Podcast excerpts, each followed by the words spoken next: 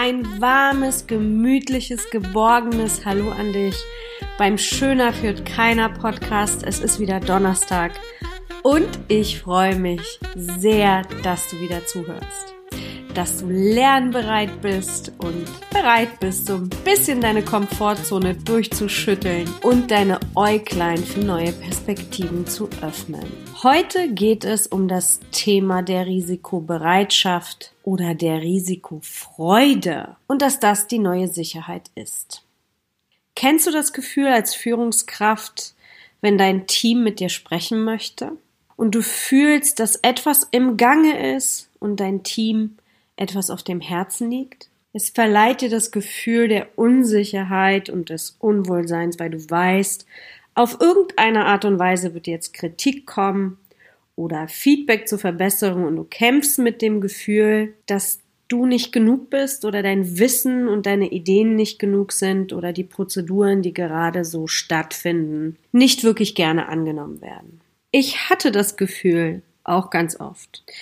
Und dank, und das sage ich heute, meiner transparenten Führungsweise, habe ich immer den richtigen Riecher und den richtigen Trend erspürt, mich mutig und risikobereit diesen Situationen zu stellen. Oft war die Kritik an mich oder das Feedback an mich, dass etwas zu viel verlangt war oder die Aufgaben oder die neuen Regeln, Prozeduren, Routinen der Realität nicht entsprachen und nicht umsetzbar waren. Das sind ja die Situationen gewesen, die mein Team mir sagte. Es gab natürlich Situationen, wo mein Team recht hatte.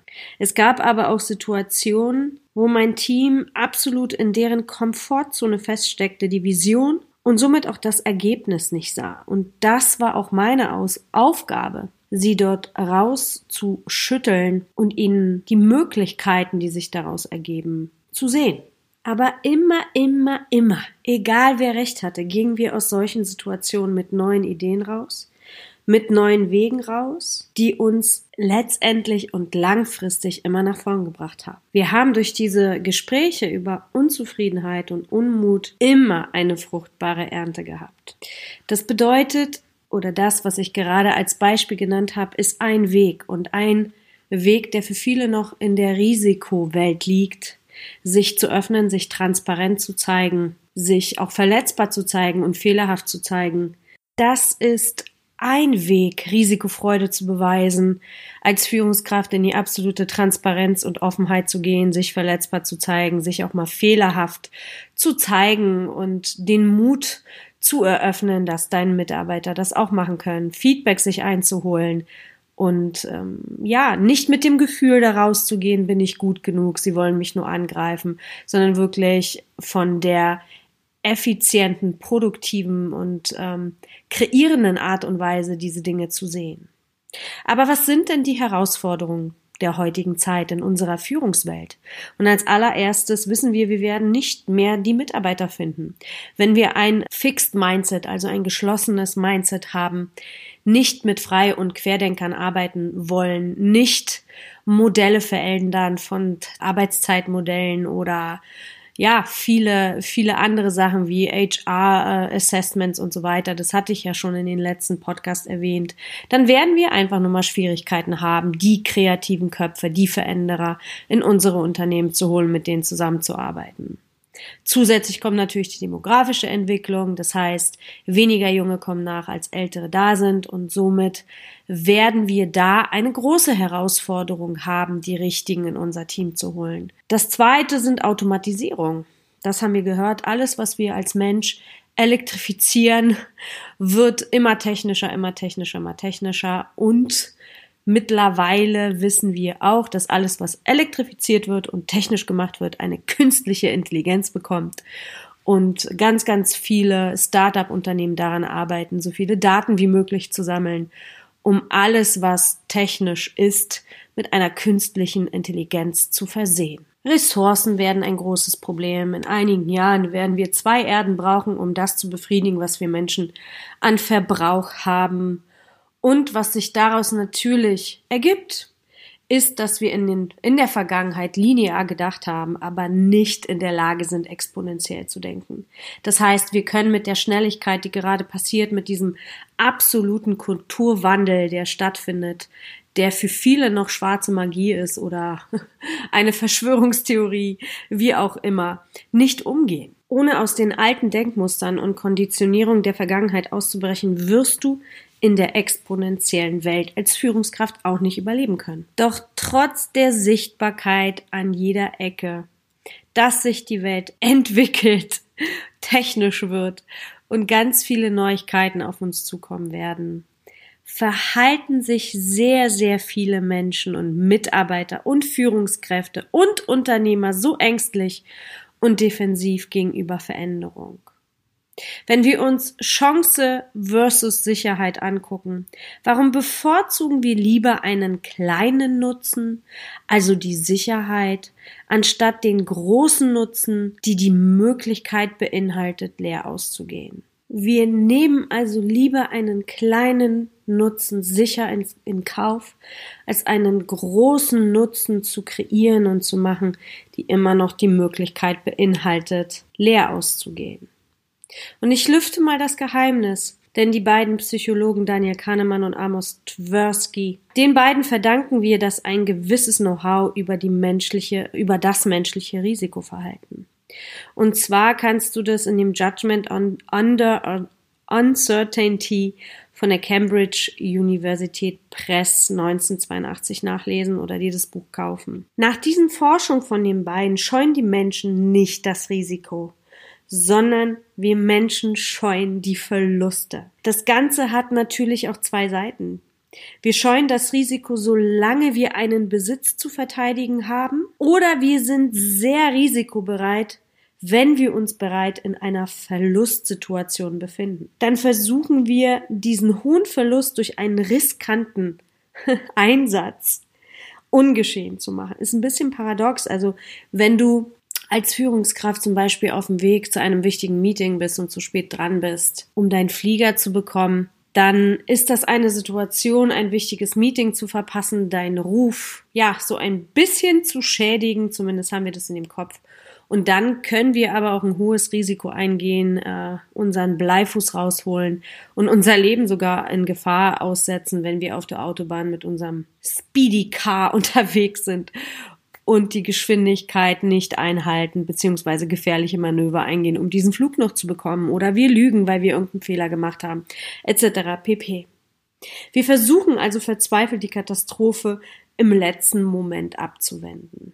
So ticken wir als Menschen. Das heißt, wir haben keine Angst vor Risiken, aber wir haben Angst vor Verlusten. Wir sehen als Konsequenz daraus als Führungskraft oder als Mitarbeiter oder als Unternehmer den Verlust. Den Verlust der Sicherheit, der aus der Erfahrung kommt, der Verlust unserer Routinen, das Gefühl, alle Situationen im Griff zu haben. Also dieser Kontrollwahn kommt da wieder hier raus. Bei eingespielten langjährigen Mitarbeitern oder Führungskräften ist die Angst da, mit den neuen Entwicklungen nicht umgehen zu können und auch die langjährigen Erfahrungen, die man schon in Wissen und Weisheiten umgewandelt hat, nicht mehr nutzbar sind. Das ist der Verlust, der an aller allererster Linie steht, wenn es um Risikofreude geht. Deshalb auch diese Podcast-Folge heute für dich, um dich zu ermutigen, neue Wege zu gehen. Denn nichts wird jemals so sein, wie es war. Und das ist auch gut so, dass sich die Welt entwickelt. Und deshalb ist es wichtig für Unternehmen, für Führungskräfte, einen Raum für Risiko und fürs Ausprobieren zu schaffen. Viele Unternehmen mittlerweile, vor allem in Amerika und auch in diesem Start-up-Bereich, haben mittlerweile Budgets für Tests. Das heißt, sie haben Budgets mit einkuliert fürs Fehlermachen, für Risiko, für für Austesten, für neue Ideen. Und das ist der, meiner Meinung nach, der absolut richtige Weg.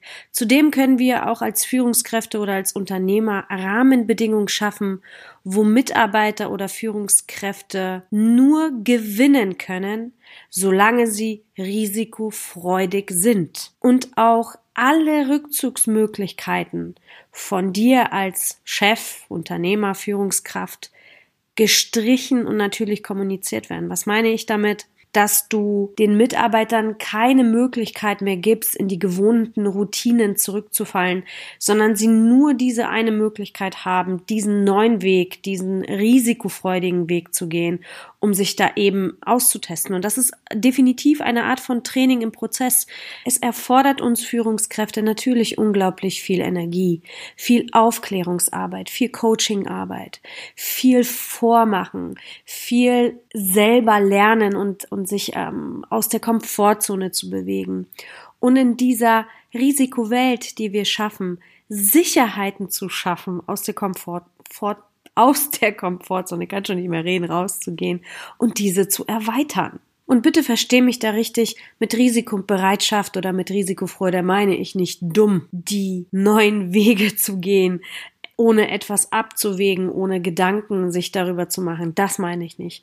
Mit Risikobereitschaft oder der Risikofreude von heute ist super wichtig zum Überleben, weil du in dieser Schnelligkeit halt einfach nun mal neue Wege gehen wirst. Und ich meine damit auch nicht, dass du morgen zu den großen Weltveränderern dich entwickeln darfst, wie Elon Musk, Zuckerberg, Jeff Bezos oder sonstige Bioforscher, die gerade an den verrücktesten Dingen forschen, die die Welt bis jetzt noch nicht gesehen hat. Nein, das meine ich nicht.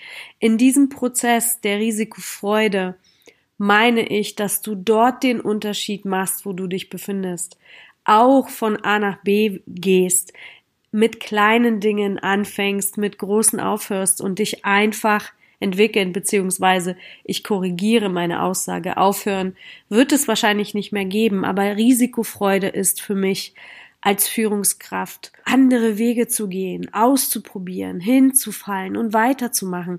Dieses kontinuierliches dranbleiben, nicht aufzugeben, nicht in alte Muster zurückzufallen. Risikofreude ist für mich auch anzuerkennen, dass es ohne Lernbereitschaft nicht geht. Die meisten Unternehmen, die heute sehr erfolgreich sind, sind keine Unternehmen, sondern es ist ein Campus wie Google. Auch das gab es in der letzten Folge zum Thema zum Thema Innovation und was ich bei der Work Awesome Konferenz alles so gelernt habe. Also die Lernbereitschaft und die Bereitschaft Veränderung anzunehmen ist die Zukunft. So wie die Rechenkapazität sich verdoppelt und exponentiell entwickelt, so wird das auch mit dem Wissen, weil du immer wieder neue Dinge, neue Dinge auf dich zukommen, immer neue technische Gegebenheiten da sind, neue technische Möglichkeiten. Und diese wirst du immer erneuern und dein Mindset einfach immer weiter offen halten. Und ich denke auch, dass es für viele eine sehr große Anstrengung, ja, erfordert, aber ich denke, wenn man sich das wirklich eingesteht und akzeptiert und das so ausübt, dann ist es wie mit jeder einzelnen gelernten Sprache. Am Anfang ist der Kopf schwer und am Ende ist es leicht damit umzugehen und das wird zur Routine und die Autobahn in deinem Gehirn ist gelegt, dass du eben keine Angst mehr davor hast.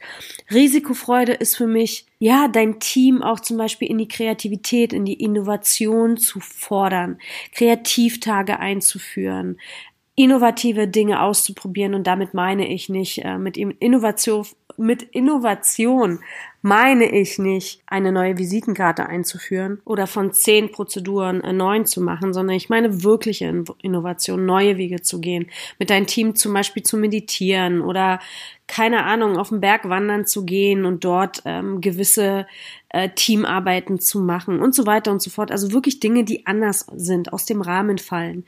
Risikofreude ist für mich auch eine offene Feedback-Kultur einzuführen und damit kommen wir zum Anfang diesen Podcast auch wirklich daran zu wachsen und dein Selbstbewusstsein und Selbstvertrauen einfach auf eine tiefe Art und Weise aufzubauen. Ja, du bist genug.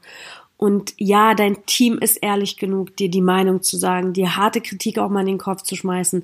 Denn es ist immer netter, ehrlich und klar auf den Punkt zu kommen, als durch die Blume oder freundlich verpackte äh, Feedbacks zu bekommen, die du letztendlich vielleicht gar nicht in der Klarheit so aufnehmen kannst.